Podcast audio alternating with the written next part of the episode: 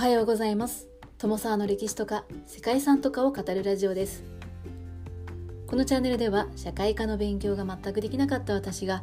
歴史や世界遺産について興味のあるとこだけゆるく自由に語っています。本日ご紹介する世界遺産は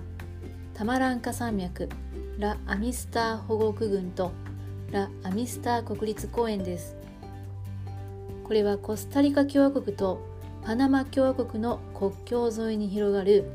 ラ・アミスタ自然保護区群そしてラ・アミスタ国立公園。このタラマンカ山脈一帯に両国にまたいで広がる自然保護地域が世界遺産に登録されています。1983年にコスタリカの世界遺産として最初に7つの国立公園や自然保護区が登録された後1990年にパナマのラ・アミスター国立公園が加えられました。ラ・アミスター国立公園はパナマとコスタリカが共同管理する国際平和公園であるラ・アミスター国際公園の一部となっています。この一帯が1982年に生物圏保護区に指定されていてその際にパナマとコスタリカをまたぐ指定を受けていたことが後の世界遺産の登録拡大にも関係しました。北アメリカと南アメリカが出会う場所に位置する総面積約57万ヘクタールのうち約22万ヘクタールがパナマ川にあります。そしてこの場所には3000メートル級の山々が連なっていて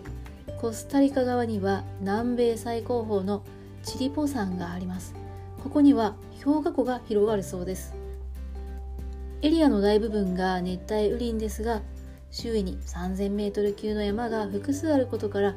標高の違うエリアによって異なる豊かな植物層動物層が見られて貴重な生物の保護地となっています。そしてここでは幸せを呼ぶ幻の鳥と呼ばれているケツァールが生息しているそうで私も一度見てみたい鳥なんですよね。また敷地内には戦死時代の遺跡も残されていて何千年にもわたって人類が住んでいたということが明らかになっています。現在も周辺には4つの部族が居住していて自然の恵みの中で暮らしているそうです。ということで本日は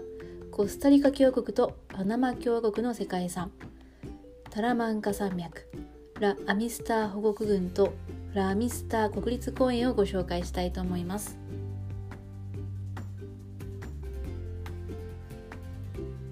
この番組はコーヒー沼で泥遊び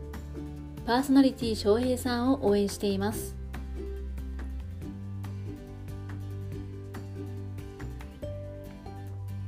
タラマンカ山脈ラミスター保護区群とラミスター国立公園は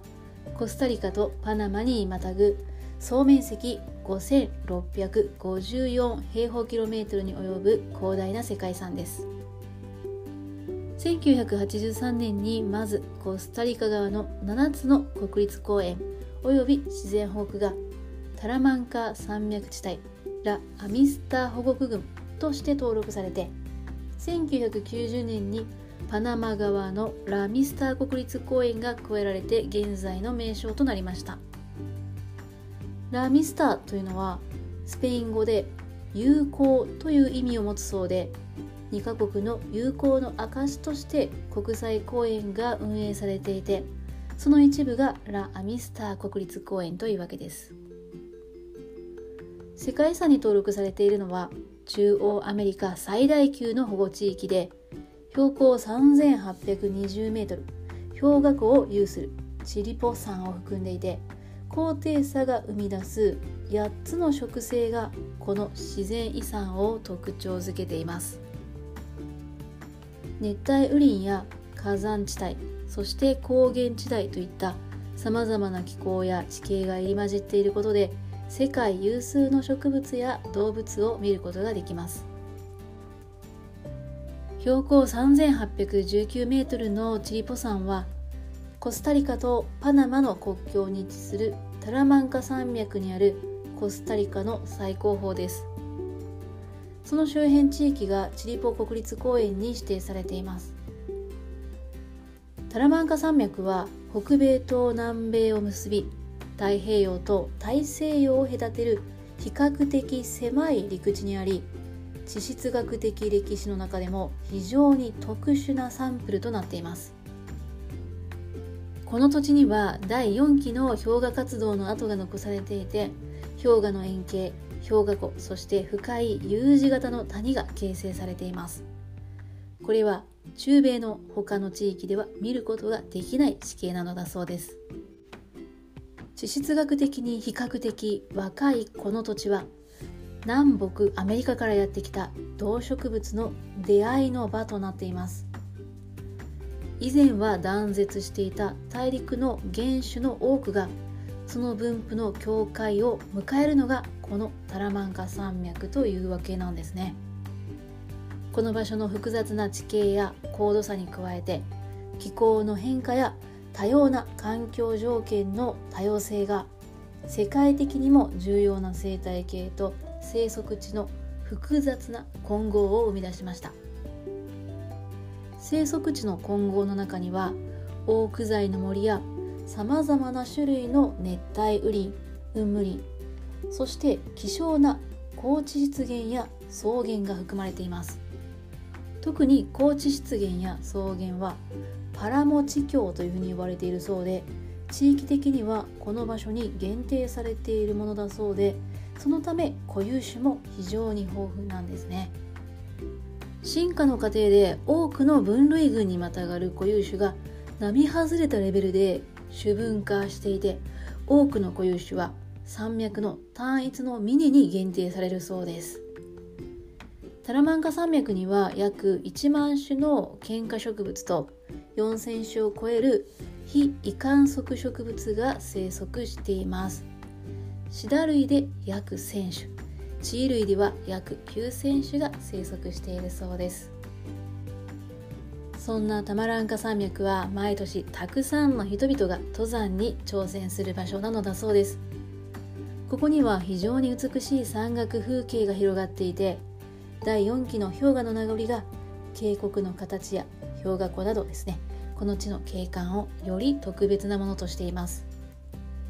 またタマランカ山脈には無数の川や小川もあってその中には壮大な滝を形成しているものもあるのだそうです。コスタリカは細長い形をしていて東西が狭く 120km ほどしかありません。ですのでチリポ山の山頂からは太平洋とカリブ海の2つの海を一望することができるそうでコスタリカ全土を見渡すことができるんですね。そしてこの場所からのご来光を目当てにこの世界遺産を訪れる登山家も多いそうです。確かに非常に魅力的な場所ですね。そんな世界遺産のエリアには希少種や固有種をはじめ多種多様な生物が生息しています。この地域の大型哺乳類の多くは敷地内に重要な個体群を持っていて全体では215種の哺乳類が記録されています。その中には中央アメリカの全てのネコ科動物や絶滅危惧種のオーネイトスパイダーモンキーとセントラルアメリカンタビル絶滅危惧種のブラッククラウンセントラルアメリカリスモンキーが含まれています。めちゃくちゃ長い名前ですね。また鳥類では約600種。脊椎動物では昆虫類や両生類が約250種。淡水魚では115種と非常に多いのだそうですね。両生類では絶滅危惧種であるスプレンディッドポイズンフロークなどがいます。そしてここでは生きている宝石と呼ばれている光り輝くような美しいモルフォチョウが多数生息しているそうです。また人間を怖がらないと言われているハチドリも近くで観察できるそうです。ハチドリといえば花の蜜を吸う時などに空中で停止するホバーリングが特徴ですけれどもあれは1分間に800回も羽を動かすことによってですね空中で停止できるようですね。はいそして先住民から深く信仰されているケツァールはですね幸せを呼ぶ幻の鳥とも呼ばれていて鮮やかなグリーンに真っ赤な胸元が印象的な非常に可愛らしい鳥ですね。火の鳥のモデルにもなったなんていう話もあるようなんですけれどもケツァールはタラマンカ地方を含む中央アメリカでも限られた山間部にしか生息していない貴重な鳥なんです。はいもう私もですねいつかいつかね見に行ってみたいななんていうふうに思います。ということで本日は大きな大陸と大陸の間にあるからこそ育まれてきた生態系